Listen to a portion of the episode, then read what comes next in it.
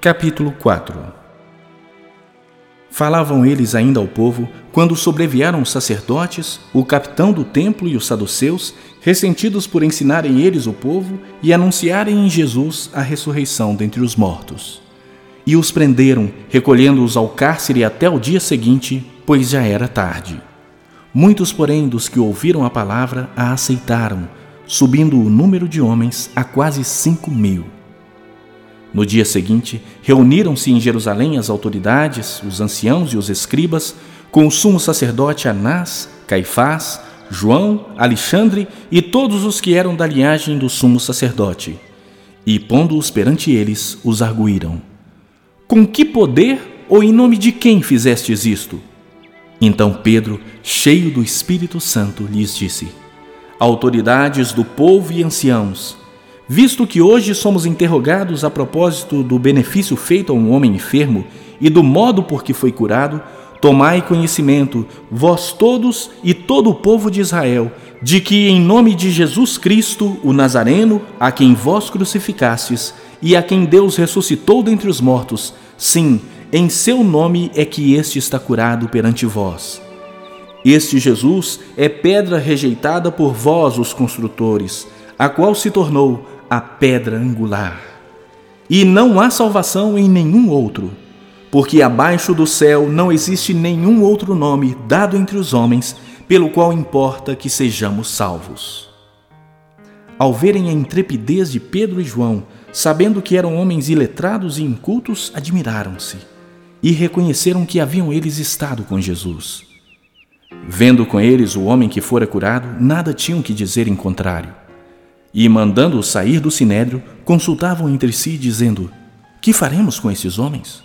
Pois, na verdade, é manifesto a todos os habitantes de Jerusalém que um sinal notório foi feito por eles e não o podemos negar. Mas, para que não haja maior divulgação entre o povo, ameacemos-los para não mais falarem neste nome a quem quer que seja. Chamando-os, ordenaram-lhes que absolutamente não falassem nem ensinassem em nome de Jesus. Mas Pedro e João lhes responderam: Julgai se é justo diante de Deus ouvir-vos antes a vós outros do que a Deus, pois nós não podemos deixar de falar das coisas que vimos e ouvimos. Depois, ameaçando-os mais ainda, os soltaram, não tendo achado como os castigar por causa do povo, porque todos glorificavam a Deus pelo que acontecera. Ora, tinha mais de quarenta anos aquele em quem se operara essa cura milagrosa. Uma vez soltos, procuravam os irmãos e lhes contaram quantas coisas lhes haviam dito os principais sacerdotes e os anciãos. Ouvindo isto, unânimes, levantaram a voz a Deus e disseram: Tu, soberano Senhor, que fizeste o céu, a terra, o mar e tudo o que neles há, que disseste por intermédio do Espírito Santo por boca de Davi, nosso pai, teu servo. Por que se enfureceram os gentios e os povos imaginaram coisas vãs? Levantaram-se os reis da terra e as autoridades ajuntaram-se a uma contra o Senhor e contra o seu ungido, porque verdadeiramente se ajuntaram nesta cidade contra o teu santo servo Jesus, ao qual ungiste Herodes e Pôncio Pilatos, com os gentios e gente de Israel, para fazerem tudo o que a tua mão e o teu propósito predeterminaram.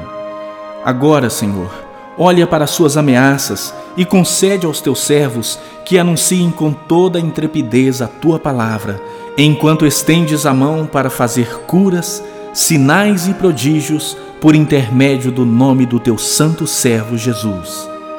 Tendo eles orado, tremeu o lugar onde estavam reunidos. Todos ficaram cheios do Espírito Santo e com intrepidez anunciavam a palavra de Deus. Da multidão dos que creram, era um o coração e a alma.